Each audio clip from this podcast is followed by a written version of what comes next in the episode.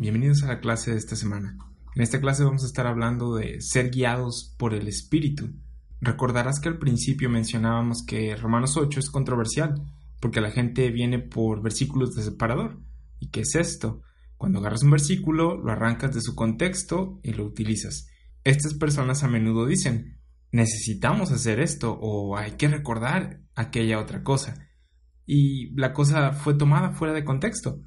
En el caso de Romanos 8, para poder entenderlo mejor, es necesario haber entendido Romanos 6, que hemos muerto al pecado, y Romanos 7, que hemos muerto a la ley.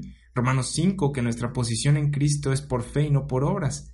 Y hay gente que llega a Romanos 8 y cree que su posición es condicional de sus obras, o que su identidad en Cristo es condicional de sus obras. Pablo no ha dicho tal cosa en, en toda la carta, sin embargo lo toman así porque toman versículos fuera de su contexto. Esos son los versículos de separador. En la clase pasada vimos cómo ninguna condenación hay para los que están en Cristo Jesús, los que no andan conforme a la carne, sino conforme al Espíritu. Y en esta clase vamos a estar hablando un poco más a detalle de lo que significa ese andar conforme al Espíritu. Esto es importante porque muchas personas ven la palabra andar y la reemplazan por la palabra obras, cuando en la Biblia hay más descripciones de lo que significa andar, además de obras. Es importante que entiendas que Romanos 6 y 7 están hablando del andar del hombre justificado, de una persona salva, no de una persona que no es salva. Está hablando de una persona que ya pasó por Romanos 1, 2 y 3, se le hizo ver su necesidad de salvación, su, su problema, el pecado, fue llevado a la cruz, fue llevado a Romanos 3, 21 en adelante, 4 y 5, y sabe que es por fe y no por obras. Romanos 5.1, justificados pues por la fe, tenemos paz para con Dios por medio de nuestro Señor Jesucristo. En Romanos 8 se le habla a una persona que ya conoce esto. Desde Romanos 6 se está hablando de la santificación de nuestra posición, de nuestra separación, de nuestra nueva identidad, de nuestro nuevo trabajo o tarea, el cómo andamos ahora que estamos en Cristo. En Romanos 6.1 la pregunta se hizo, ¿perseveraremos en el pecado ya que estamos en Cristo? ¿Cómo continuamos la vida? ¿Cómo seguimos andando? ¿En pecado? Romanos 6.2 dice Pablo, en ninguna manera, no en pecado, porque los que hemos muerto al pecado, ¿cómo viviremos aún en él?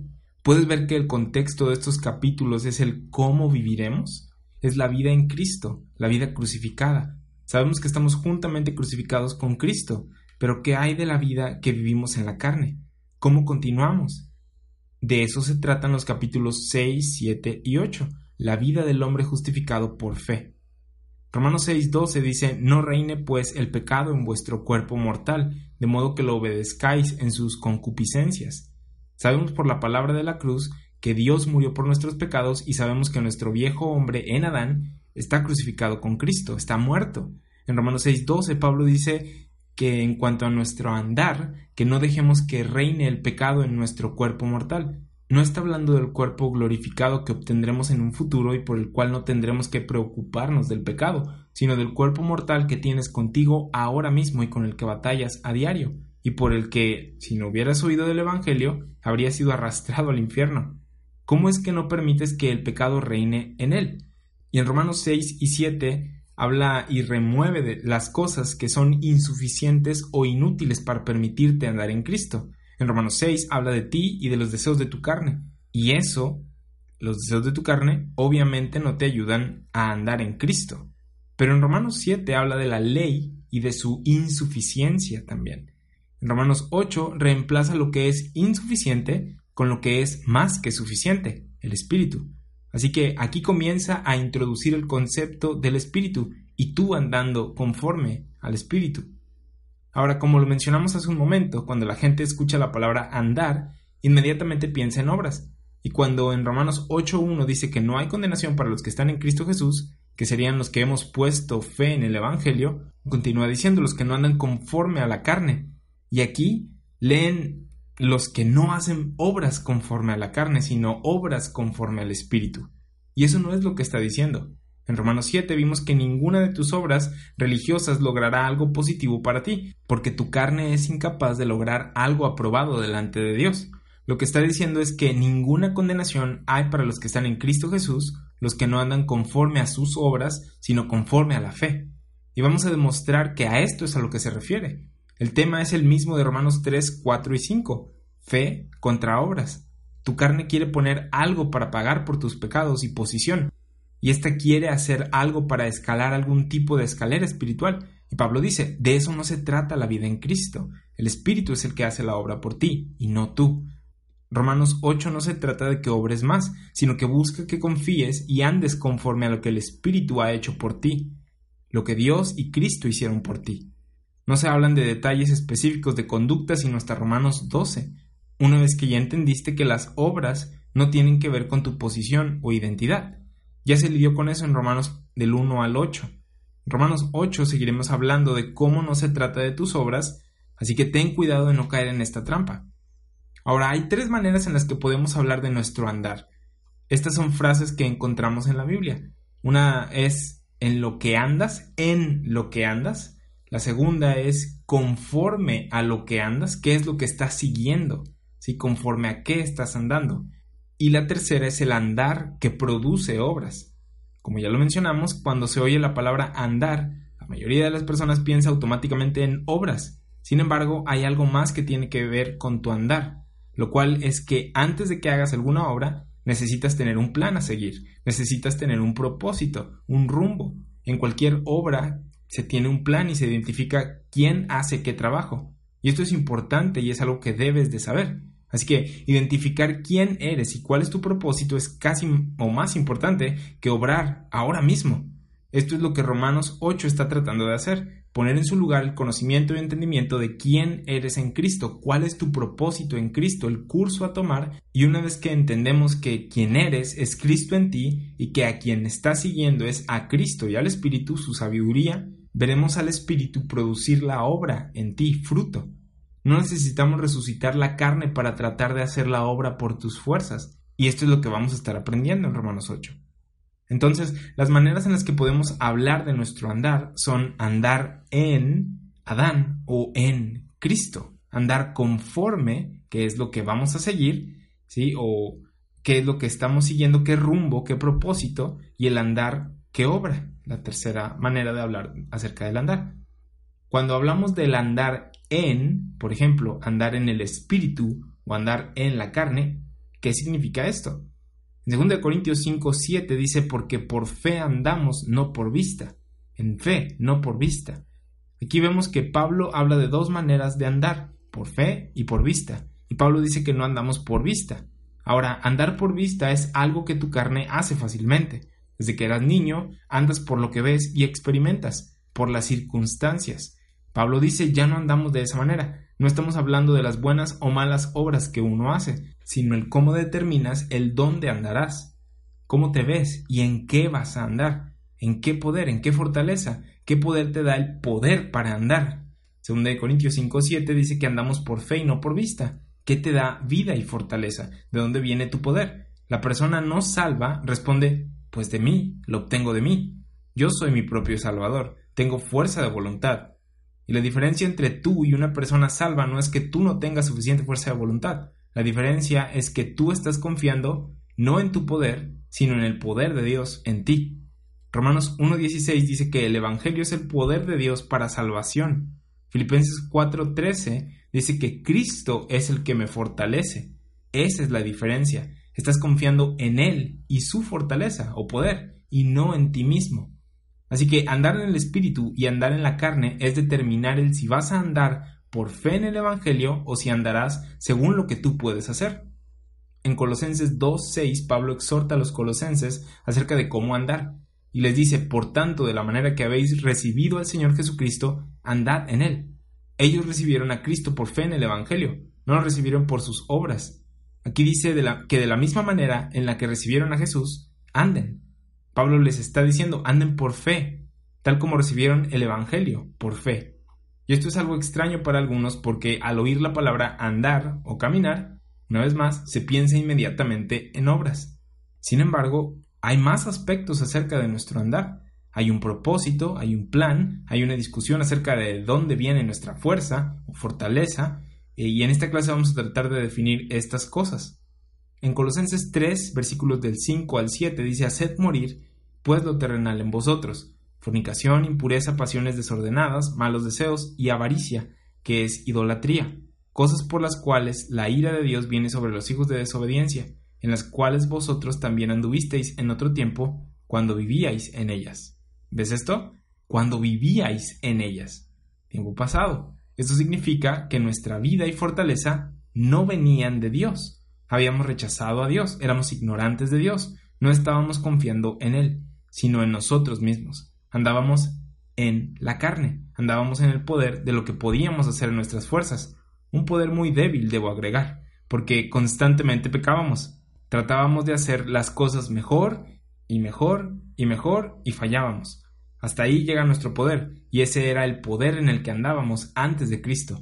Pero ahora ya no andamos en nuestro propio poder, sino en el poder de Cristo. Andamos en el poder del Evangelio, andamos por fe y no por vista. Y ese es el primer aspecto de nuestro andar. ¿En qué andamos? ¿De dónde viene nuestra fortaleza, nuestro poder? El segundo aspecto es el conforme a qué andamos. Y esto es lo que vemos en la segunda mitad de Romanos 8.1, los que no andan conforme a la carne, sino conforme al Espíritu. En la primera parte de este versículo vimos el primer aspecto de nuestro andar, que estamos en Cristo, andamos en Cristo y no en Adán. Una vez identificado esto, una vez que identificamos que andamos en el poder de Cristo, vemos que el que está en Cristo debe andar conforme al Espíritu y no conforme a la carne. Ahora, ¿qué significa andar conforme a algo? Imagínate que estás en una línea de caja registradora en el supermercado y alguien está frente a ti. Al estar andando o caminando detrás de esa persona, estás andando conforme a esa persona, estás siguiendo sus pasos, ¿sí? Estás siguiéndola. Esto tiene que ver con tu propósito, eh, regresando acá a, a Romanos 8. Tiene que ver con tu propósito, con tu nueva identidad, con qué pasos estás siguiendo, cuál es el curso, el rumbo que sigue, qué regla estás siguiendo. No estamos hablando de la fortaleza o vida que tienes en Cristo, porque eso ya lo hablamos, ya identificamos que estamos en Cristo. Estamos ahora hablando de tu propósito, estamos hablando del mapa o rumbo de tu vida, que la dirige o define. En Efesios 2.2 vemos que hay una corriente en este mundo. Hay planes y metas que la gente establece para sí al decir voy a andar en mi conocimiento o en mis fuerzas y habilidades adquiridas y voy a seguir mis planes de vida, voy a cumplir mis sueños y según Efesios 2.2, eso encamina a destrucción. Pablo dice en Romanos 8.1 que nosotros que estamos en Cristo necesitamos andar conforme al Espíritu, no siguiendo la corriente de este mundo, no conforme a la carne. ¿Y qué significa esto de andar conforme al Espíritu?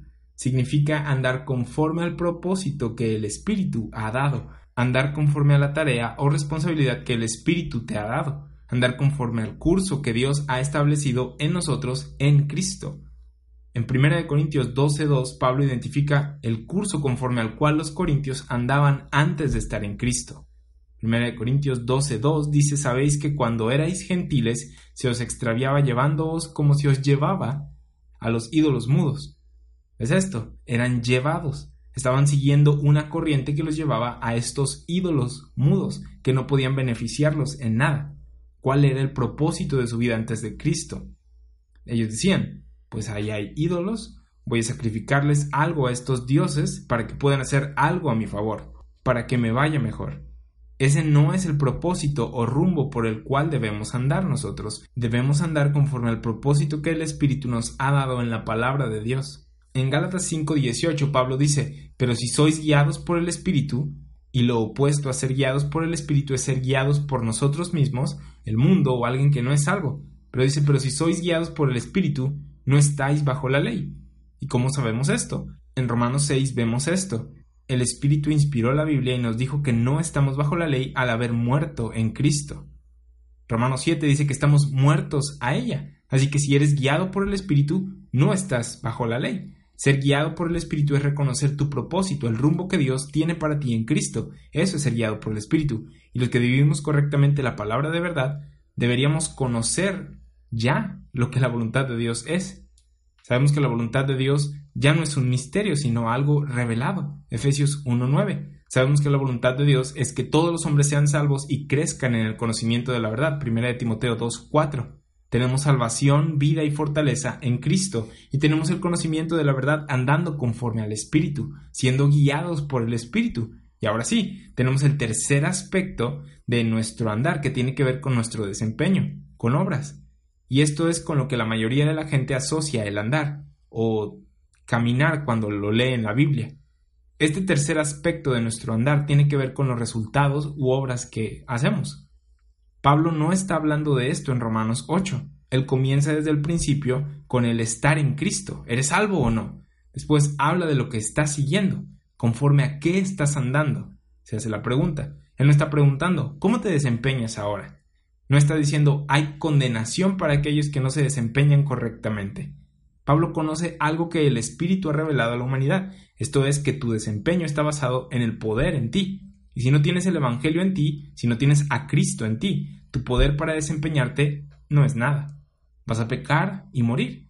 Y ese es el fin de tus fuerzas. Necesitas el Evangelio para cambiar a las personas, para ponerlas en Cristo, para darles un propósito eterno celestial, y así pueden tener el potencial para hacer buenas obras.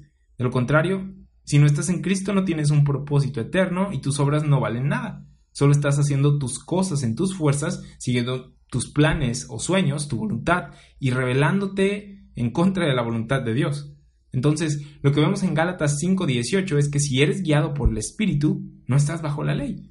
Si sigues lo que el Espíritu ha inspirado en la palabra de Dios, te vas a dar cuenta de que no estás bajo la ley. Es una de las cosas que está diciendo aquí Gálatas 5:18.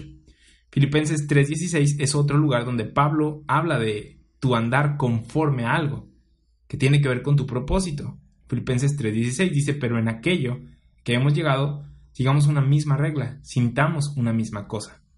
Andemos por la misma regla y pensemos una misma cosa, es lo que está diciendo Pablo. Entender que estás andando conforme al mismo propósito es sentir una misma cosa o pensar lo mismo. Dice que andemos o sigamos una misma regla. ¿Qué poder tienes para caminar por la calle? Bueno, pues tengo dos piernas. ¿Y qué regla o camino tomas? Pues voy por la banqueta y no por la calle para que no me atropellen. Y esa es la regla que yo sigo. Pierna derecha, pierna izquierda. Esa es la regla que estoy obedeciendo. Ese es mi curso o camino. Voy directo a una carne asada con los cuates. Filipenses 3:16 dice, sigamos una misma regla, sintamos una misma cosa, pensemos lo mismo. Eso es entender la voluntad de Dios y su propósito. Tengamos la misma mente, la mente de Cristo. Pablo dice en 1 Corintios 2 y en Filipenses que tengamos esto, la mente de Cristo. ¿Dónde aprendes de la mente de Cristo? La mente de Cristo nos es comunicada por el Espíritu en la palabra de Dios. Lees la palabra de Dios y conoces la mente de Cristo, leyendo Filipenses o 1 Corintios 2. Y de repente conoces que debemos andar conforme al Espíritu, tener ese propósito y esa mentalidad.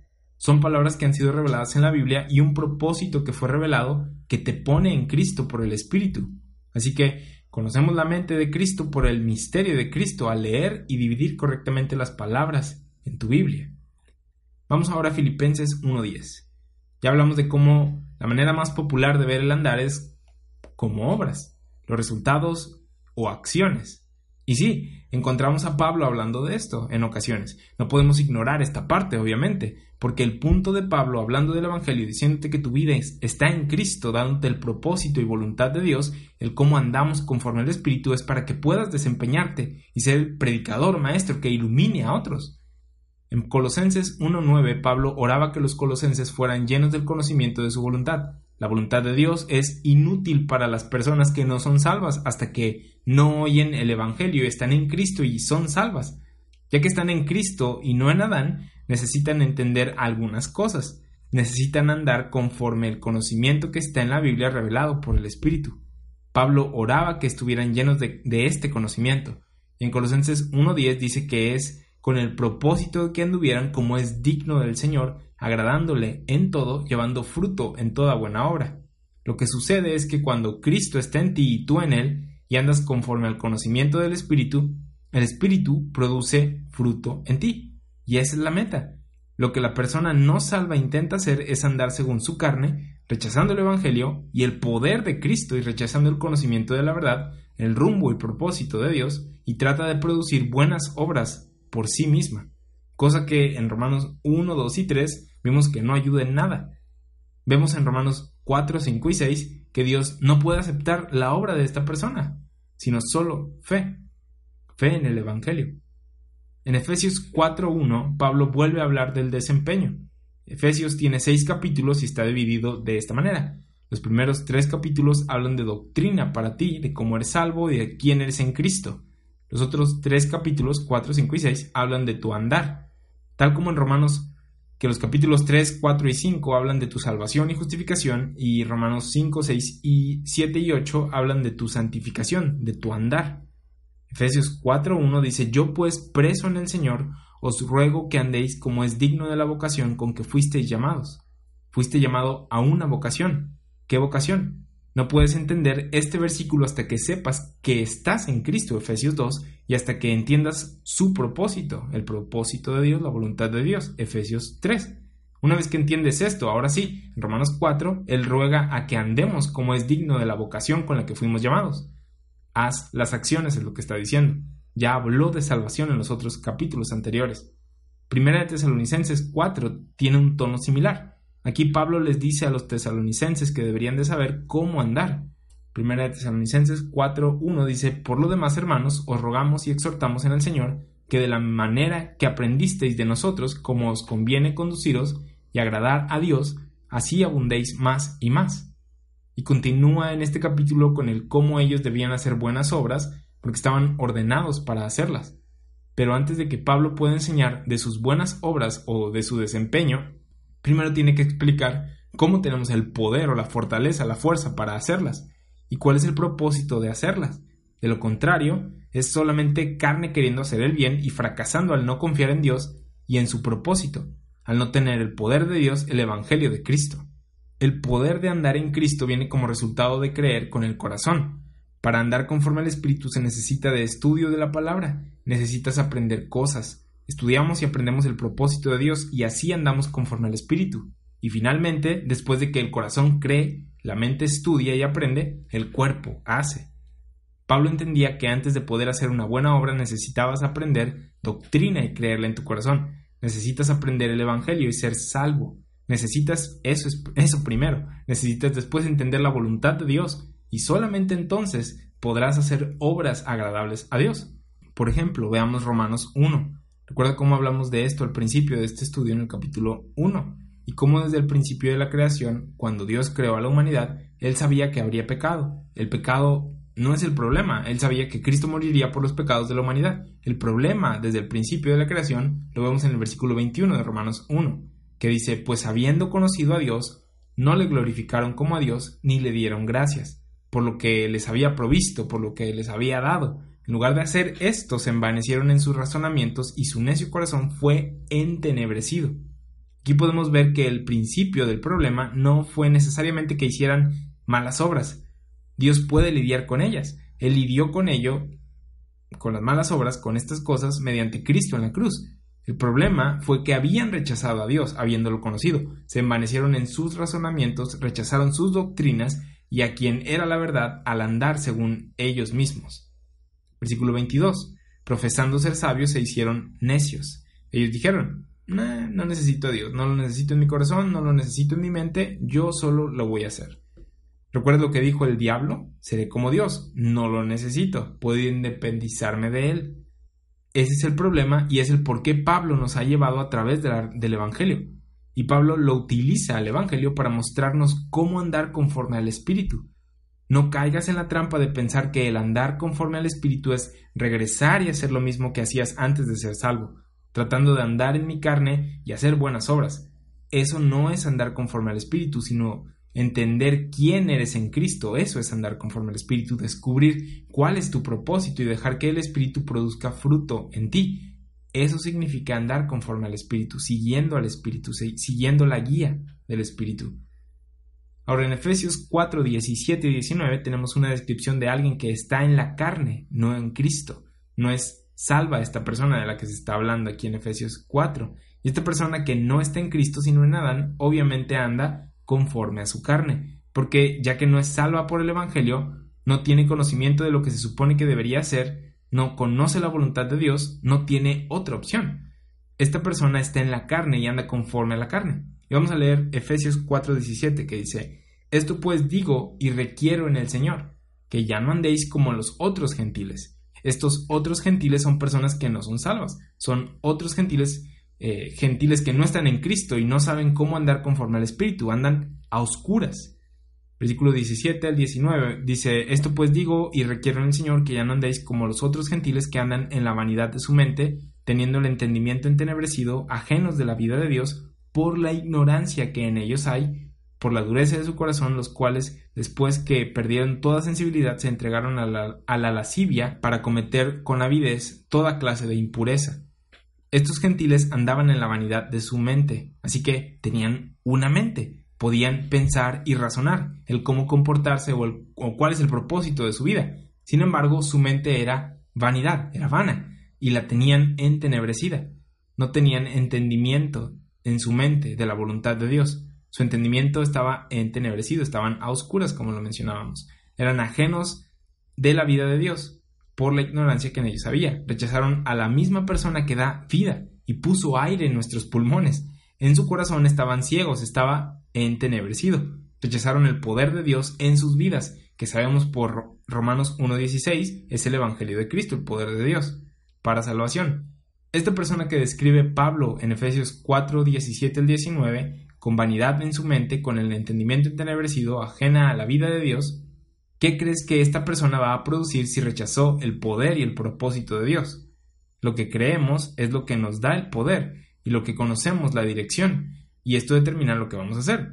Y las personas en Efesios 4, 17 y 19 han rechazado a Dios, la fuente de vida y salvación, la fuente de verdad y justicia. Y si rechazaron a este Dios, ¿qué crees que van a producir? Pecado, injusticia, muerte. ¿Qué más podrían producir? Versículo 19 de Efesios 4 dice, los cuales después que perdieron toda sensibilidad se entregaron a la lascivia para cometer con avidez toda clase de impureza, obras de maldad, sí, pecado. Versículo 20. Mas vosotros no habéis aprendido así a Cristo. ¿Cuál es la diferencia entre el hombre salvo y el que no lo es? No son necesariamente las mismas obras que producimos. Ellos tienen el mismo cuerpo que nosotros, tienen el mismo potencial para pecar que nosotros. La diferencia está en el corazón y en la mente, en lo que creemos y conocemos. La diferencia está en la fuerza, en la fortaleza, en el poder. ¿Qué poder tienen para desempeñar las buenas obras? ¿Cuál es su propósito? quién eres en Cristo. Eso es lo que hemos estado estudiando en Romanos 4, 5 y 6, que ya no estamos en Adán sino en Cristo, que ya no eres el pecador que había sido condenado a morir, ahora tienes vida por Cristo en el Espíritu. Hemos estado aprendiendo de esto, de tu nueva identidad y propósito. Y con esto Pablo está lidiando en Efesios 4. Sin embargo, esto es algo que está una y otra vez en el libro. Mira Efesios 5, 8. Dice, porque en otro tiempo erais tinieblas, mas ahora sois luz en el Señor. Andad como hijos de luz. ¿Ves lo que está diciendo? A las personas que andan en la carne les llama oscuridad. Están ciegos en sus corazones y tienen vanidad en su mente. Producen malas obras. Pablo dijo que en otro tiempo nosotros éramos oscuridad. No había luz o vida en tu mente y corazón. Pablo dijo que ahora eres hijo de Dios y de la luz. Esto es quienes somos ahora, siervos de justicia, somos hijos de luz. Pregunta, ¿qué nos hace hijos de luz? Ya lo aprendimos en Romanos 3, 4 y 5 y Pablo lo vuelve a repetir y lo explica en Romanos 8. ¿Qué hace que esta persona que tenía el corazón endurecido y enseguecido ahora tenga la luz del glorioso Evangelio resplandeciendo en su corazón? 2 Corintios 4, 4. Fe en lo que Cristo hizo en la cruz. Esa es la diferencia. Es el Evangelio siendo predicado a todos los hombres para que podamos creer en lo que Cristo hizo por nuestros pecados. Él murió por ellos y a ellos y resucitó para nuestra justificación. Cuando entendemos esto y lo creemos, el Evangelio, la Biblia dice que esto es la luz en nuestro corazón. El entender algo, ¿sí? Al entender la salvación y entender cómo podemos tener el poder de Dios en nosotros para salvarnos de nuestros pecados, porque nosotros no podíamos hacerlo. En Filipenses 2.15 Pablo habla de la luz que hacemos resplandecer sobre otras personas tenemos la luz del glorioso Evangelio resplandeciendo sobre nosotros, 2 Corintios 4:4. En Efesios 1:18 vemos a Pablo orar por la iluminación de nuestro entendimiento, para que sepas cuál es la voluntad de Dios. Así que tenemos luz en nuestro corazón por el Evangelio y luz en nuestro entendimiento al estudiar la palabra de Dios dividida correctamente.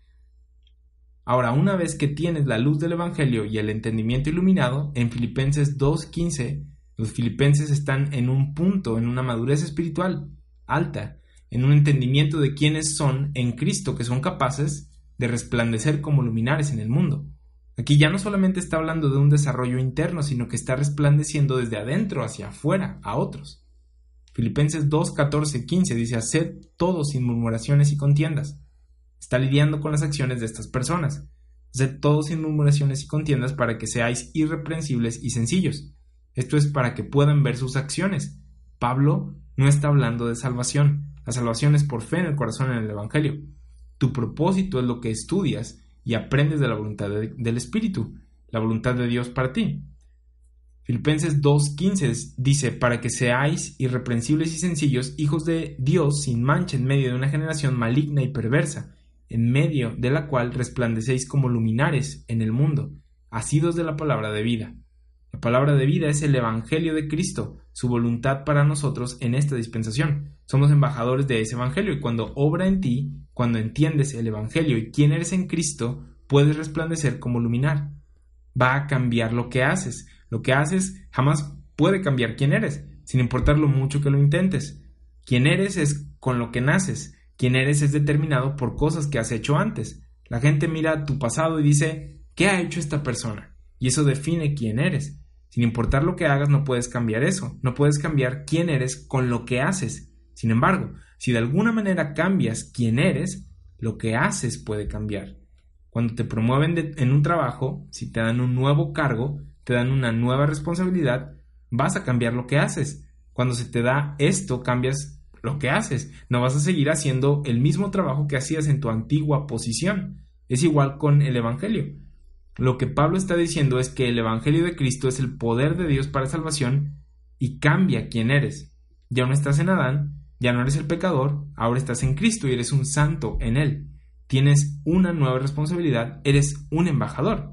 Y andar conforme al Espíritu es andar conforme a quien eres en Cristo, es andar conforme a tu nueva identidad o tu nuevo trabajo. Eres un siervo de la justicia. Necesitas entender que no hay condenación sobre ti que andas conforme a este conocimiento y no conforme a tus obras.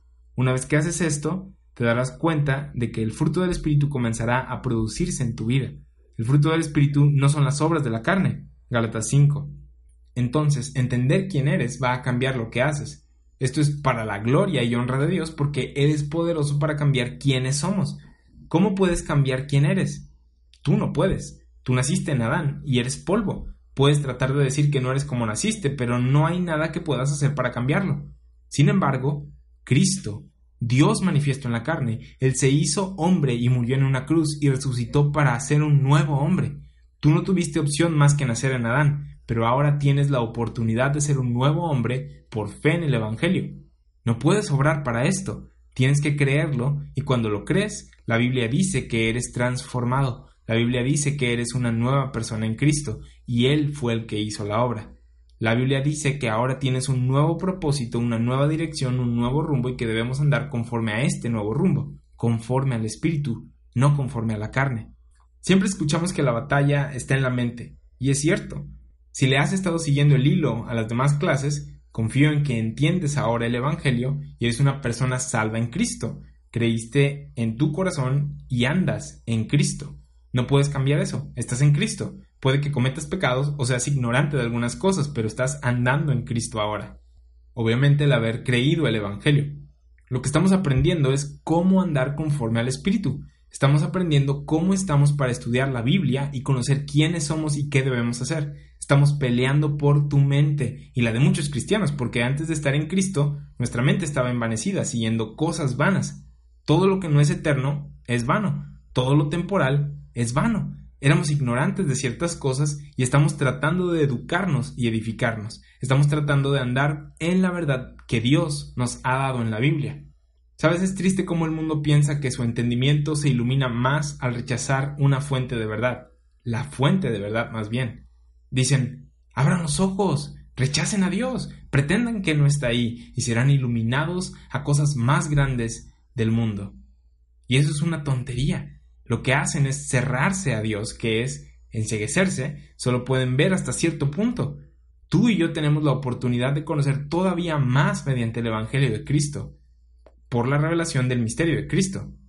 ¿Cuánto más mediante su poder seremos capaces de hacer su voluntad?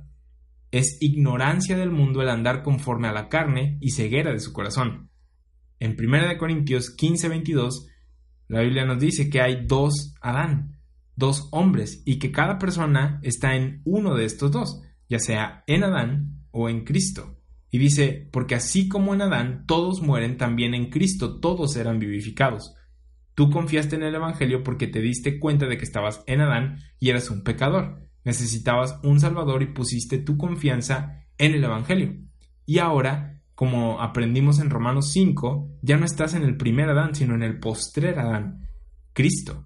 Y como resultado obtienes vida. Primera de Corintios 15:45 dice así también está escrito. Fue hecho el primer hombre Adán, alma viviente, y el postrer Adán, espíritu vivificante. ¿Recuerdas que en Romanos 5 hablamos de los por un hombre y la diferencia entre el linaje de Adán que lleva a muerte y el linaje de Cristo que lleva a vida? Ya aprendimos que eres una nueva persona, una persona transformada. Estás en Cristo por fe sin obras. Entonces, ¿cómo andamos? ¿Andamos conforme al viejo hombre? ¿Conforme a la carne? De ninguna manera. Ahora que recibimos a Cristo, regresamos y andamos conforme a la carne, o andarás conforme al conocimiento de quién eres en Cristo, dándote cuenta de que tu cabeza está en los lugares celestiales y tu vida está escondida en Él. Deja que Él produzca el fruto en ti. La Biblia nos dice que la obra será producida cuando pongas tu mira en las cosas de arriba, cuando tus afectos o mente estén las cosas de arriba. Hay personas que se preguntan que por qué no se están produciendo buenas obras en ellos, y es porque no están poniendo su mira en el Evangelio, en el propósito, en el rumbo, en la guía del Espíritu, no andan conforme al Espíritu, no están poniendo su mira en las cosas de arriba, andan en la vanidad de su mente como las demás personas que no son salvas. Tú no hagas eso. Pon la mirada en las cosas de arriba. Poner la mirada en las cosas de arriba es lo que produce buenas obras. Creencia en el Evangelio, creer que la palabra de Dios es verdad. No la trates como una lista de requisitos que tienes que hacer. Se trata de creer lo que Dios dice que es lo mejor para nosotros. Eso es lo correcto. Cuando crees eso en tu mente y corazón, no hay necesidad de una regla que te obligue, digo, motive a hacer lo correcto, sino que es el Evangelio en ti y tu conocimiento de éste lo que te llevará a decir esto es lo correcto y lo voy a hacer porque esto es lo correcto. El Espíritu produce esto. Primera de Corintios 15:45, así también está escrito, fue el primer hombre, fue hecho el primer hombre, Adán, alma viviente, el postrer Adán, espíritu vivificante. ¿Y sabes por qué el postrer Adán fue hecho espíritu vivificante? Es porque tu viejo hombre está muerto. ¿Recuerdas que en Romanos 6 vimos que debemos dar por muerto a nuestro viejo hombre? Ese viejo hombre es inútil. Este cuerpo mortal en el que todavía estamos necesita hacer buenas obras.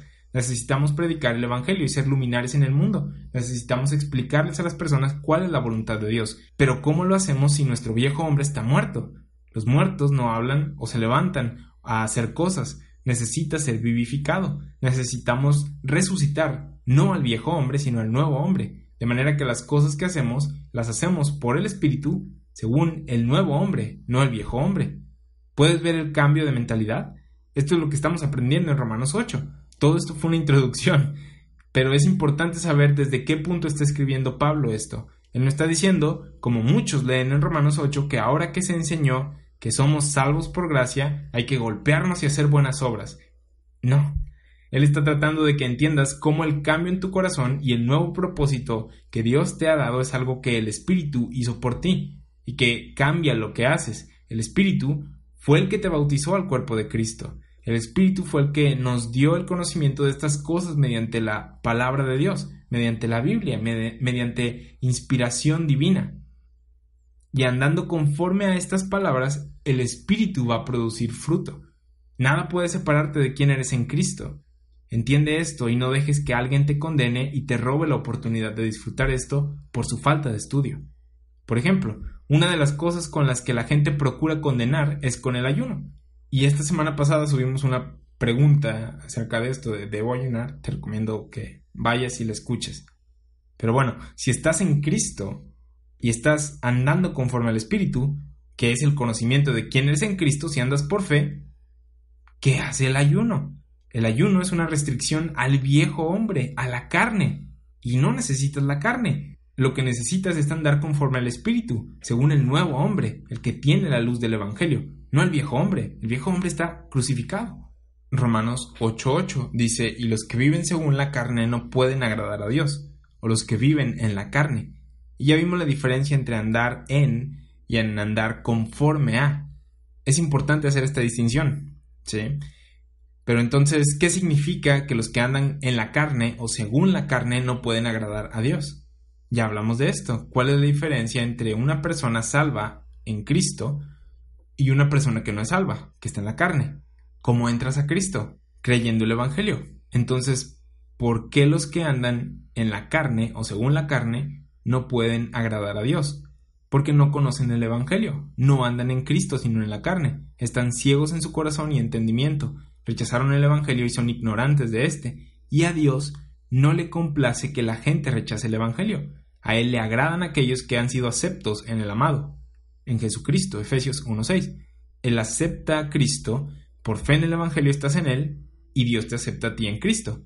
Pero aquellos que viven según la carne no pueden agradar a Dios. Romanos 8.9. Mas vosotros no vivís según la carne.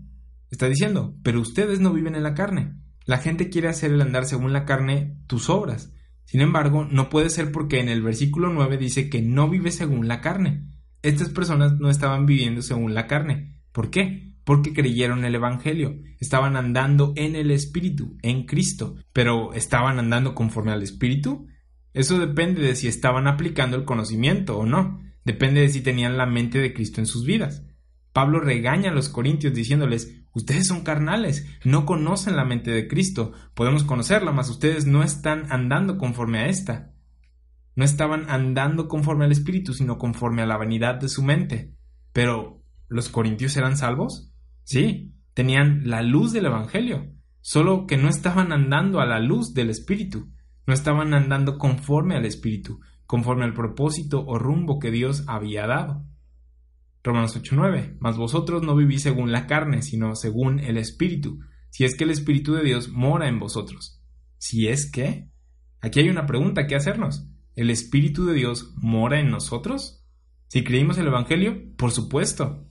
Efesios 1:13 dice, en él también vosotros, habiendo oído la palabra de verdad, el Evangelio de vuestra salvación. Se está hablando de alguien al comienzo de su vida cristiana aquí de una persona que va comenzando, que acababa de creer, oír y creer el Evangelio, de cuando oyeron la palabra de verdad del Evangelio de su salvación. Dice, y habiendo creído en él, fuisteis sellados con el Espíritu Santo de la promesa. Si lo lees al revés sería, fueron sellados con el Espíritu Santo de la promesa cuando creyeron el Evangelio de su salvación después de que lo oyeron. O sea, oíste, creíste, fuiste sellado con el Espíritu Santo. Este es el orden de la salvación. Esto es al principio de la vida cristiana. Desde el momento en el que creíste, el Espíritu Santo mora en ti. No lo sentiste ni sabías de esto hasta que lo leíste en Efesios 1.13. Andar conforme al Espíritu, andar conforme a lo que has aprendido en la palabra es leer la palabra y decir, ah, aparentemente fui sellado con el Espíritu Santo cuando creí el Evangelio que oí. ¿Y sabes cómo se le llama a esto? A esto se le llama el Espíritu dando testimonio a nuestro Espíritu. Esta es una frase que veremos más adelante y que ha sido usada fuera de contexto para expresar mmm, esto se siente bien, o creo que es por aquí, o eso suena correcto. Sin embargo, eso no es lo que significa. El Espíritu Santo escribió esta Biblia y cuando crees lo que está escrito en ella, a tu espíritu se le da testimonio por el Espíritu Santo. O sea, el Espíritu está dando testimonio a nuestro espíritu mediante la Biblia, mediante las palabras le dice una cosa, le está diciendo, le está hablando. Leemos la Biblia, el testimonio del Espíritu Santo, y vemos que en Efesios 1.13 dice, en él también vosotros, habiendo oído la palabra de verdad, el Evangelio de vuestra salvación, y habiendo creído en él, fuisteis sellado con el Espíritu Santo de la promesa. Y nosotros decimos, ah, el Espíritu Santo dice que me selló cuando creí. Hay una confirmación aquí, hay un entendimiento, estás creciendo en conocimiento y esto es andar conforme al Espíritu. En 1 Corintios 6:19, Pablo dice, ¿O ignoráis que vuestro cuerpo es templo del Espíritu Santo, el cual está en vosotros, el cual tenéis de Dios, y que no sois vuestros? Y hay gente orando porque el Espíritu Santo venga. Ven, Espíritu Santo, ven a este lugar. ¿Ignoráis que vuestro cuerpo es templo del Espíritu Santo, el cual está en vosotros, el cual tenéis de Dios? Técnicamente es incorrecta la frase vamos a la iglesia, porque nosotros somos la iglesia. Nuestro cuerpo es el templo del Espíritu Santo. Él mora en nosotros desde que creímos el Evangelio. Dios te dio al Espíritu Santo cuando creíste el Evangelio. Romanos 8:9 dice, Mas vosotros no vivís según la carne, sino según el Espíritu, si es que el Espíritu de Dios mora en vosotros. Si el que vivas según la carne o según el Espíritu es determinado por si el Espíritu de Dios mora en ti o no, y sabemos que el Espíritu Santo mora en una persona desde el momento en el que creyó el Evangelio, respóndeme esta pregunta. ¿Estás en la carne o en el Espíritu? O bueno, permíteme decirla de otra manera. ¿Ya creíste el Evangelio?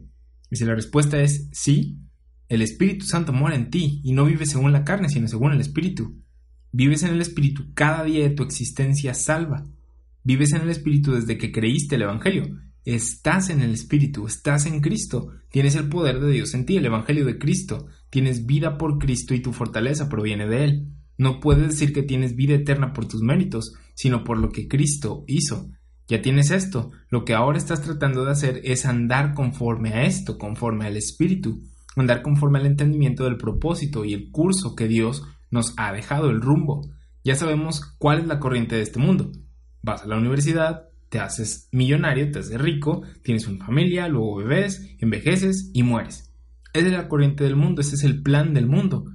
¿Cuál es el rumbo que Dios tiene para que nosotros sigamos? Podemos conocerlo a través de la palabra y estar equipados para producir fruto. Andar conforme al Espíritu es ser guiados por el Espíritu. El Espíritu nos lleva a ser personas que puedan presentar el Evangelio y ser luminares en el mundo. Y la manera de hacerlo es que al ser salvos nos enseña el conocimiento de la verdad y luego siendo agradecidos en todas las cosas, el fruto se produce. Esa es la voluntad de Dios, nuestra santificación. ¿Y qué significa santificación? Separación de la ceguera de mente y corazón, separación de nuestro viejo hombre, separación de andar conforme a la carne, separación de esa persona que no tiene conocimiento de cómo vivir en la luz. Somos ahora hijos de luz, así que andemos como tales. A esto nos exhorta Pablo en Romanos 8. Recordemos la pregunta, ¿el Espíritu de Dios mora en ti? Romanos 8 dice que estás en el Espíritu si mora en ti. ¿Cómo mora en una persona? Al creer el Evangelio. Una vez más, ¿el Espíritu de Dios mora en ti? Si creíste el Evangelio, la respuesta es sí, y ahí estará siempre. Es importante que reconozcas esto porque hubo un tiempo en el que este no era el caso. En el Salmo 51 vemos que David le ruega a Dios que no remueva su Santo Espíritu de él, David sabía que había cometido pecado y que el Espíritu de Dios no podía morar sobre él, y rogó, no me lo quites. Hoy el Espíritu Santo no podría dejarte porque estás en Cristo. En Juan 7, Jesús habla de la venida del Espíritu Santo que llegó en Pentecostés. En Juan 7, 37 y 38 dice, en el último y gran día de la fiesta Jesús se puso en pie y alzó la voz, diciendo, si alguno tiene sed, venga a mí y beba. El que cree en mí, como dice la escritura, de su interior correrán ríos de agua viva. Está diciendo, tienen que creer en mí. Y en los Evangelios, cuando se habla de creer en Jesús, no significa creer en lo que hizo en la cruz por nuestros pecados, porque no había sucedido todavía. Él dice, crean en mí, y el que cree en mí, de su interior correrán ríos de agua viva. Y él no estaba hablando de agua literal, sino del versículo 39 que dice esto, dijo del Espíritu que habían de recibir los que creyesen en él, pues aún no había venido el Espíritu Santo porque Jesús no había aún sido glorificado. ¿Ves el elemento del tiempo? Juan escribe de un momento en el que el Espíritu Santo no había venido todavía. Nadie en Juan recibió el Espíritu Santo antes de que Cristo muriera. Recibieron poder por la autoridad de Cristo, sin embargo el Espíritu Santo no había venido todavía. Necesitamos entender esto porque no podemos ir a Juan para buscar cómo andar como cristianos cuando el Espíritu Santo no había venido, persona a la cual estamos siguiendo. Se supone que debemos de andar conforme al Espíritu, detrás del Espíritu, seguir al Espíritu. En Juan 14, 16 Jesús dice que daría al Espíritu a sus discípulos, y el versículo 15 es uno que no deberíamos de ignorar, porque Jesús dijo que los que lo amaban cumplirían los mandamientos. Esto es imposible en tu carne, y en Juan 14, 16 dice, yo rogaré al Padre y os dará otro consolador para que esté con vosotros para siempre. El Espíritu de verdad, al cual el mundo no puede recibir porque no le ve ni le conoce, pero vosotros le conocéis porque mora con vosotros y estará en vosotros. El Espíritu estaría en ellos en Pentecostés, pero no en ese momento. Ellos estaban esperándolo. Hay personas que utilizan versículos como estos para decir que hay que esperar al Espíritu, cuando Él ya vino. En Lucas 24:49 Jesús le dijo a sus discípulos que esperaran la promesa, y en Hechos 1.4 los vemos esperando la promesa, y en Hechos 2 llegó la promesa. Nosotros no tenemos que esperar por el Espíritu porque Él ya vino. Nosotros tenemos al Espíritu ya en nosotros somos el templo del Espíritu Santo desde el momento en el que creemos el Evangelio. No estamos esperando al Espíritu, ya tenemos al Espíritu en nosotros. El Espíritu no viene a nosotros cuando somos dignos mediante buenas obras. Él está en ti por fe, sin obras, por fe en el Evangelio. Romanos 8:9 dice, Mas vosotros no vivís según la carne, sino según el Espíritu, si es que el Espíritu de Dios mora en vosotros. Y si alguno no tiene el Espíritu de Cristo, no es de él. ¿Pablo habla en serio? ¿Qué pasa con las personas de Mateo, Marcos, Lucas y Juan? Y es que ellos estaban bajo un pacto, tenían un documento por el que podían decir que eran hijos de Dios. Tú no. ¿Qué es lo que tú tienes? El testimonio del Espíritu Santo de que al momento de que creíste el Evangelio fuiste salvo y fuiste sellado por el Espíritu Santo y que si no tienes el sello del Espíritu es porque no eres salvo y esto porque no has querido el Evangelio. Romanos 8:9 y si alguno no tiene el Espíritu de Cristo no es de él. Si hacemos condicional a las buenas obras el si el Espíritu está en ti o no, encararemos condenación. ¿Quién de nosotros podría decir, soy salvo entonces? Sin embargo, por la gracia de Dios tenemos las palabras reveladas del Espíritu en la Biblia, dadas a nosotros, testificando que tenemos el Espíritu desde el momento en el que creímos en el Evangelio. Pablo está declarando hechos, y estamos yendo lentamente a través de estos versículos para que puedas ver que no se trata o no está hablando de nuestras obras, sino de la obra del Espíritu en nosotros. Es el Espíritu Santo el que nos bautiza en el cuerpo de Cristo, 1 Corintios 12:13. Es el Espíritu el que nos ha revelado el propósito de Dios y quiénes somos en Cristo a través de las palabras inspiradas y preservadas en la Biblia. Y es el Espíritu Santo el que produce el fruto en nosotros. Esto es de lo que Pablo está hablando en Romanos 8. En Gálatas 3:26 dice que somos hijos de Dios por fe y no por nuestras obras. Gálatas 3:26 dice, pues todos sois hijos de Dios por la fe en Cristo Jesús. No somos de Cristo debido a nuestras obras, somos de Cristo por fe en el Evangelio, por fe en lo que Cristo hizo mediante su muerte, sepultura y resurrección. Romanos 8:9 dice, si alguno no tiene el Espíritu de Cristo, no es de él. Nosotros tenemos el Espíritu, así que somos de él, somos aceptos en el amado por fe. Gálatas 4:6 dice esto también. Gálatas 4:6 dice, y por cuanto sois hijos, Dios envió a vuestros corazones el Espíritu de su Hijo, el cual clama, Abba, Padre.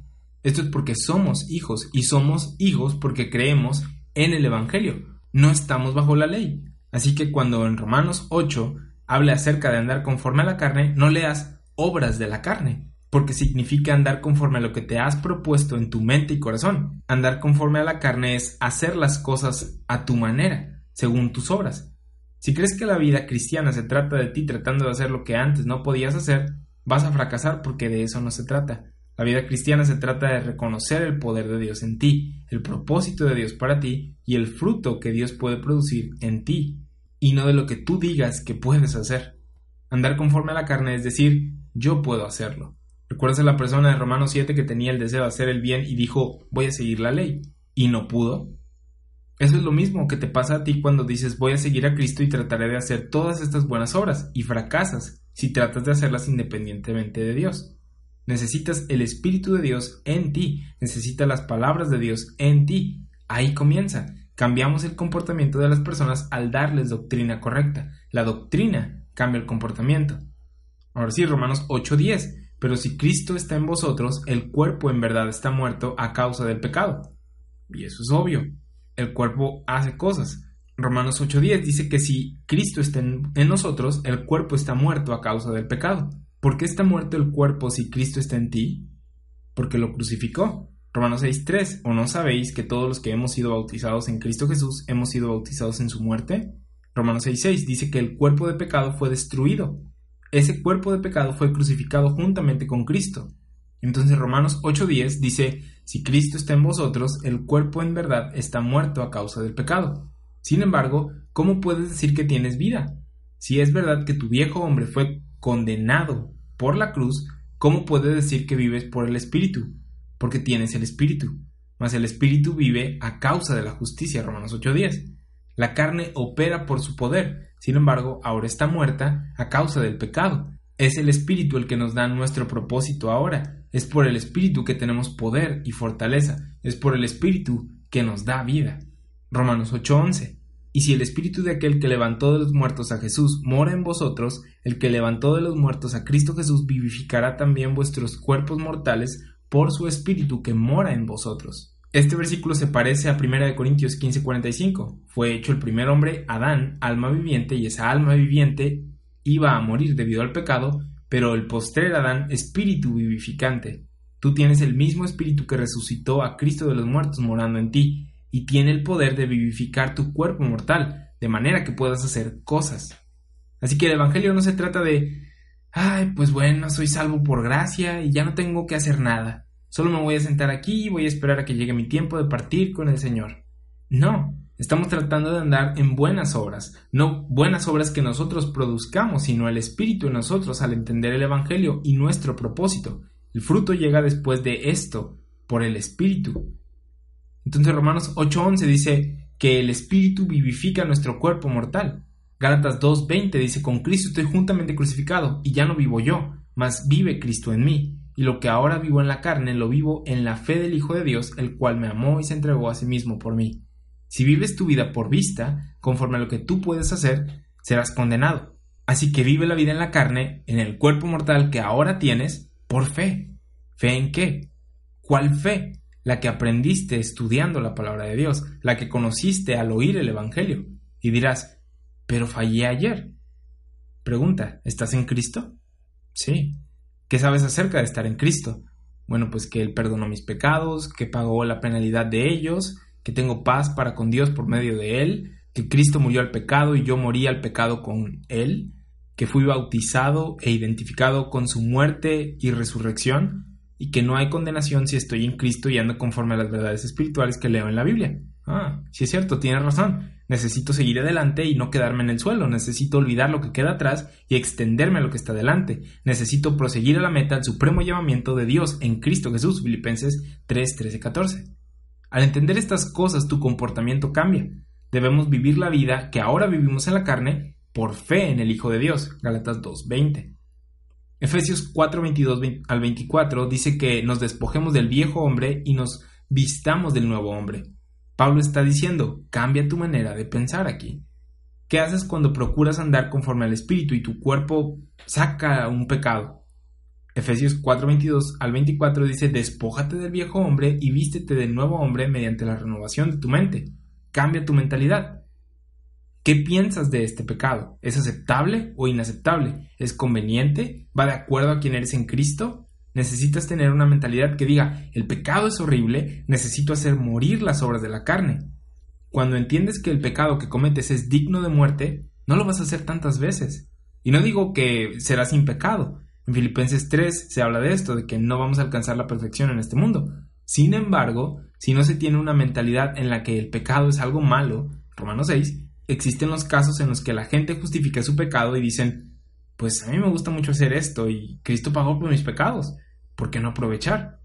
Esa es una manera errónea de pensar, una manera torcida, ciega, entenebrecida. Esta persona se quedó en el primer punto y no avanzó a andar conforme al Espíritu, conforme a lo que el Espíritu enseña acerca del pecado, de la salvación y del propósito de Dios. Necesitamos considerar a nuestro viejo hombre muerto todos los días y operar según el nuevo hombre conforme al Espíritu. Romanos 8:12. Así que hermanos, deudores somos, no a la carne, para que vivamos conforme a la carne. Fue el Espíritu el que te bautizó en Cristo, 1 Corintios 12:13. El poder de Dios, el Evangelio es el que te da vida y de donde tu fortaleza viene. Dios te da el propósito o el rumbo a seguir. Él te da un propósito celestial. Tienes vida eterna en Él. Así que, ¿en qué cabeza cabe que le debemos algo a la carne cuando no pudo salvarte, no pudo guiarte al camino correcto, ni tampoco puede hacer las buenas obras? ¿Le debemos algo a la carne? Para nada. ¿A quién le debes todo? Primera de Corintios 6:20 dice que fuimos comprados por precio, así que glorificad a Dios en tu cuerpo y en tu espíritu, los cuales son de Dios. Le debemos todo a Cristo, Cristo pagó todo por ti.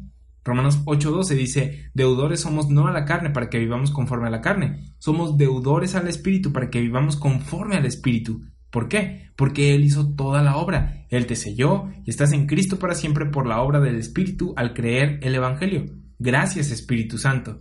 Andas conforme al Espíritu con el conocimiento de la verdad. Una vez más, gracias Espíritu Santo por inspirar la palabra de Dios para que podamos aprender y entender tu voluntad. Le debes todo a Él. A tu carne no le debes nada. Necesitamos tener esa mentalidad y conocer de dónde viene nuestro poder, fortaleza y propósito. Si crees que tus planes, fortaleza y fuerza de voluntad son lo que te da los beneficios en tu vida, hay algo de ignorancia en ti. Esa es la mentalidad del mundo, y eso termina en muerte. La carne no hizo nada, el Espíritu hizo todo. Fue la obra del Espíritu la que te selló, es la obra del Espíritu la que te guía a la verdad. Tienes la Biblia y te rodeas de gente que está llena del Espíritu y juntos se animan a andar conforme al Espíritu. Él guía y nosotros seguimos. Ese es el propósito de congregarnos, seguir al Espíritu. Es la obra del Espíritu la que vivifica tu cuerpo mortal, haciéndote vivir desde adentro hacia afuera porque estabas muerto y en oscuridad antes. Todo le debemos a Él, y esa es la mentalidad que debemos tener. Romanos 8:13, porque si vivís conforme a la carne, moriréis, mas si por el Espíritu hacéis morir las obras de la carne, viviréis. Si haces esto algo acerca de tu desempeño, las obras que haces, entonces ninguno de nosotros podría ser salvo. Pablo está hablándoles a personas salvas y no les está hablando acerca de sus obras. Si vives conforme a la carne, o sea, según tus obras, morirás. Sin embargo, si por el Espíritu haces morir las obras de la carne, esto es, las pones en la cruz y dices, Cristo murió por estas malas obras pecaminosas, esas obras religiosas fallidas, y ahora estoy en él, si haces esto, si crees el Evangelio, vivirás. Así que debemos hacer morir las obras de la carne, considerarlas muertas, crucificarlas. Cristo ya lidió con ellas, y esto es lo que aprendemos en Romanos 5 y 6. El pecado no tiene dominio sobre ti, no puede condenarte. Romanos 7 dice que la ley no tiene dominio sobre ti. Cuando entendemos estas cosas, viviremos y no tendremos condenación. De lo contrario, encararemos condenación y sufrimiento sin necesidad. Pero ¿qué hay de las consecuencias de las acciones de mi viejo hombre? Ahora soy salvo y soy un nuevo hombre. Cristo murió por esas cosas, sin embargo, vivo con las consecuencias de las acciones de mi viejo hombre. ¿Sabes qué se hace en esa situación? Filipenses 3, 12 al 14. Consideras al viejo hombre muerto, te vistes del nuevo, olvidas las cosas pasadas y prosigues a la meta. Andas en Cristo y conforme al Espíritu. ¿Sabes cuál fue la mente de Cristo? ¿Sabes lo que Cristo hizo? Él vino, sufrió y pagó por pecados que no eran suyos. Suena como algo que sucede ahora, ¿no? Eres un nuevo hombre y pagas por las consecuencias de otro hombre, el viejo hombre. Considera al viejo hombre muerto, ódialo, crucifícalo, reconoce que no eres las acciones de tu viejo hombre, sino un nuevo hombre en Cristo. Lo que dices es voy a lidiar con las consecuencias de aquel viejo hombre que no soy yo, porque eso es lo que Cristo hizo. Él lidió con las consecuencias de los demás hombres. Encara las consecuencias de los pecados de tu viejo hombre porque eso es lo mismo que Cristo hizo. De esta manera vives la vida con la mente de Cristo. Todos los días encara las consecuencias de las decisiones pasadas, que deberías odiarlas tanto como Dios, deberías andar contrario a estas cosas conforme al conocimiento de quiénes somos en Cristo. Romanos 8:14, porque todos los que son guiados por el Espíritu de Dios, estos son los hijos de Dios. Este versículo es entendido de manera completamente diferente de como usualmente se usa, a la luz de su contexto. Conforme a qué estamos andando, ¿A quién estamos siguiendo? Al Espíritu. Por lo tanto, el Espíritu nos está guiando. Y antes de poder ser guiados por el Espíritu, uno debe de estar en Cristo, ser salvo, ser hijo de Dios. Si has prestado atención, Pablo ha estado declarando hechos. Lo que está diciendo aquí es, si eres guiado por el Espíritu es porque eres hijo de Dios. En Romanos 8 Pablo ha estado mencionando quién eres en Cristo, la voluntad de Dios por nosotros y qué es el Evangelio. El Espíritu te guía mediante las palabras de la Biblia. Si alguna vez crees oír algo que no vaya en línea con la palabra de Dios, no es el Espíritu. Ser guiados por el Espíritu es seguir lo que Él dice en la palabra que hagas, y eso es lo que estamos aprendiendo. Estamos aprendiendo las doctrinas acerca de quiénes somos en Cristo. Ser guiados por el Espíritu es seguir el rumbo por el que el Espíritu nos está llevando, la línea que encontramos en la Biblia. ¿Decidirás andar conforme al rumbo del Espíritu y lo que Él ha dicho acerca de quién eres en Cristo? ¿O andarás conforme a la corriente del mundo y dirás, voy a hacer las cosas a mi manera? Tienes la elección. Puedes elegir andar conforme a tu carne o conforme al Espíritu. Déjame soplarte la mejor opción. Andar conforme al Espíritu es mejor. Andar conforme al Espíritu es vida. andar conforme a la carne es muerte. Entonces ser guiados por el Espíritu es ser guiados por el libro que Dios inspiró, el cual contiene el Evangelio y renueva nuestro entendimiento. Por cierto, ¿cuál es otra manera de decir cambiar entendimiento? Arrepentirse. ¿Qué pasa cuando pecas y te gusta y crees que está bien? Necesitas arrepentirte, cambiar tu entendimiento acerca del pecado. Necesitas Romanos 6. Cristo murió por eso y es algo horrible. Eso aprendimos en Romanos 6, que lleva el pecado a la muerte. ¿Qué si alguien viene queriendo cargarte con un montón de obras religiosas y tratando de condenarte con la ley y los diez mandamientos? Esta persona necesita arrepentirse, necesita cambiar su entendimiento acerca de la ley, necesita Romanos 7. La ley no tiene dominio sobre nosotros, estamos crucificados con Cristo al creer el Evangelio. Necesitamos tener la mente de Cristo y entender estas verdades. Así que si andamos conforme al Espíritu, somos guiados por el Espíritu, y esto es porque somos hijos de Dios desde el momento en el que creímos el Evangelio, Gálatas 3:26. Entonces leemos Romanos 8:14, dice, porque todos los que son guiados por el Espíritu de Dios, estos son hijos de Dios. Siguiente versículo, Romanos 8:15, pues no habéis recibido el espíritu de esclavitud para estar otra vez en temor, sino que habéis recibido el espíritu de adopción por el cual clamamos, Abba, Padre. Pablo dice que no hemos recibido el espíritu de esclavitud para estar otra vez en temor, sino que hemos recibido el espíritu de adopción, que ahora somos hijos de Dios. No te ha dado el espíritu de maldición o de condenación, Él te ha dado el espíritu para sellarte y salvarte.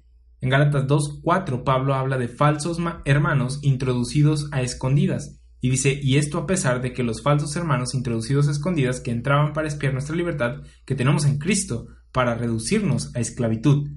Dios no te ha dado el espíritu de esclavitud. Aquí está hablando de la ley. Está hablando del espíritu de Dios que reveló la ley en el Antiguo Testamento para justicia de Israel, bajo la cual no estás. La ley.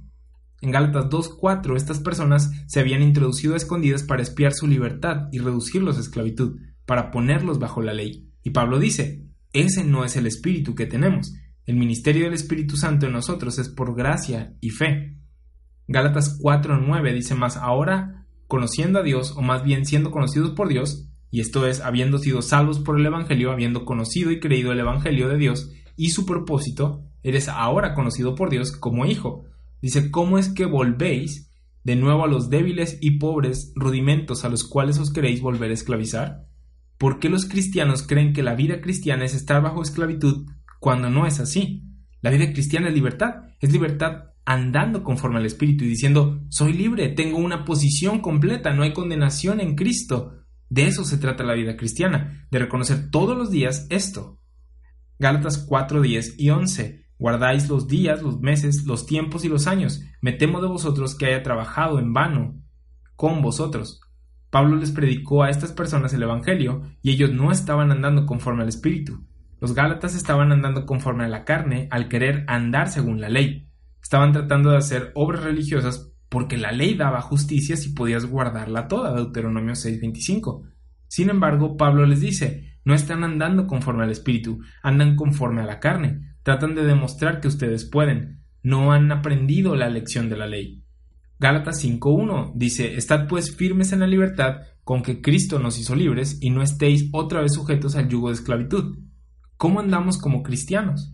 En Cristo, en el poder del Evangelio. Andamos conforme al Espíritu y según el propósito que nos ha dado en Cristo. Y lo que sucede es que cuando andamos de esta manera, el Espíritu dará fruto en nosotros, porque estamos enfocados en las doctrinas de Cristo, en lo que Él ha hecho y no en lo que nosotros tratamos de hacer. Cuando entiendes que el propósito de Dios es mucho más excelente que el propósito que tenías para ti mismo, te abrumará. Sin embargo, llegar a este punto es difícil. ¿Por qué? Porque para ello necesitas reconocer que tu plan, lo que pensabas que era una buena idea, no es tan bueno como el propósito de Dios para ti. Cuando reconoces esto, verás las buenas obras produciéndose en ti. Gálatas 4, 4 y 5. Pero cuando vino el cumplimiento del tiempo, Dios envió a su Hijo, nacido de mujer y nacido bajo la ley, para que redimiese a los que estaban bajo la ley, a fin de que recibiésemos la adopción de hijos.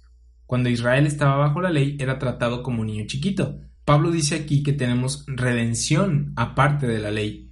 Ya no eres un niño, te graduaste y ahora eres un adulto, un hijo maduro. Fuiste adoptado como un hijo de Dios. Tenemos una posición que Israel ni siquiera soñaba con tener. Gálatas 4, 6 y 7 dice, y por cuanto sois hijos, Dios envió a vuestros corazones el espíritu de su Hijo, el cual clama Abba Padre. Así que ya no eres esclavo sino hijo, y si hijo, también heredero de Dios por medio de Cristo. Si eres un hijo de Dios, tienes una herencia por Cristo, obviamente. Esta herencia no es como consecuencia de cuántas buenas obras hagas. Tu herencia aquí es mediante Cristo. Y dice, por cuanto sois hijos de Dios, Dios envió a vuestros corazones el espíritu de su Hijo, el cual clama Abba Padre. Ahora, Abba eh, no es una palabra en español y no está hablando de la banda, Abba, es una palabra aramea. ¿Crees que podamos deducir lo que significa? Sí. Dice, por cuanto sois hijos, Dios envió a vuestros corazones el espíritu de su Hijo, el cual clama Abba Padre. Y esto es algo que aparentemente un hijo maduro le dice a su padre, y no un niño chiquito. Esto es interesante porque las únicas otras ocasiones en las que Abba aparece en la Biblia son en Romanos y en Marcos.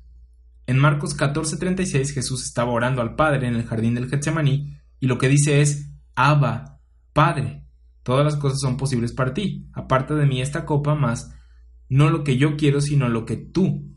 Ahora, sobre Jesucristo descendió el Espíritu. A Jesucristo se le dijo dos veces, tú eres mi Hijo amado. Jesucristo es la única persona que encontramos antes de Pablo que dijo, Abba Padre. Y esto es interesante como lo mencionábamos, porque tú no eres Cristo, pero eres miembro de su cuerpo. Se nos ha dado una posición de hijos. Entonces el Espíritu de Cristo en ti hace que clames, Abba, Padre, así como Cristo clamó, Abba, Padre. Esta es una posición gloriosa, altísima. Romanos 8 no es un capítulo que te condene, sino uno que te libera de la ley y te da privilegios de hijo, para que puedas estar firme en la libertad con la que Cristo te ha hecho libre y no estar sujeto otra vez a yugo de esclavitud. Romanos 8:15 dice, pues no habéis recibido el espíritu de esclavitud para estar otra vez en temor, sino que habéis recibido el espíritu de adopción por el cual clamamos Abba, Padre.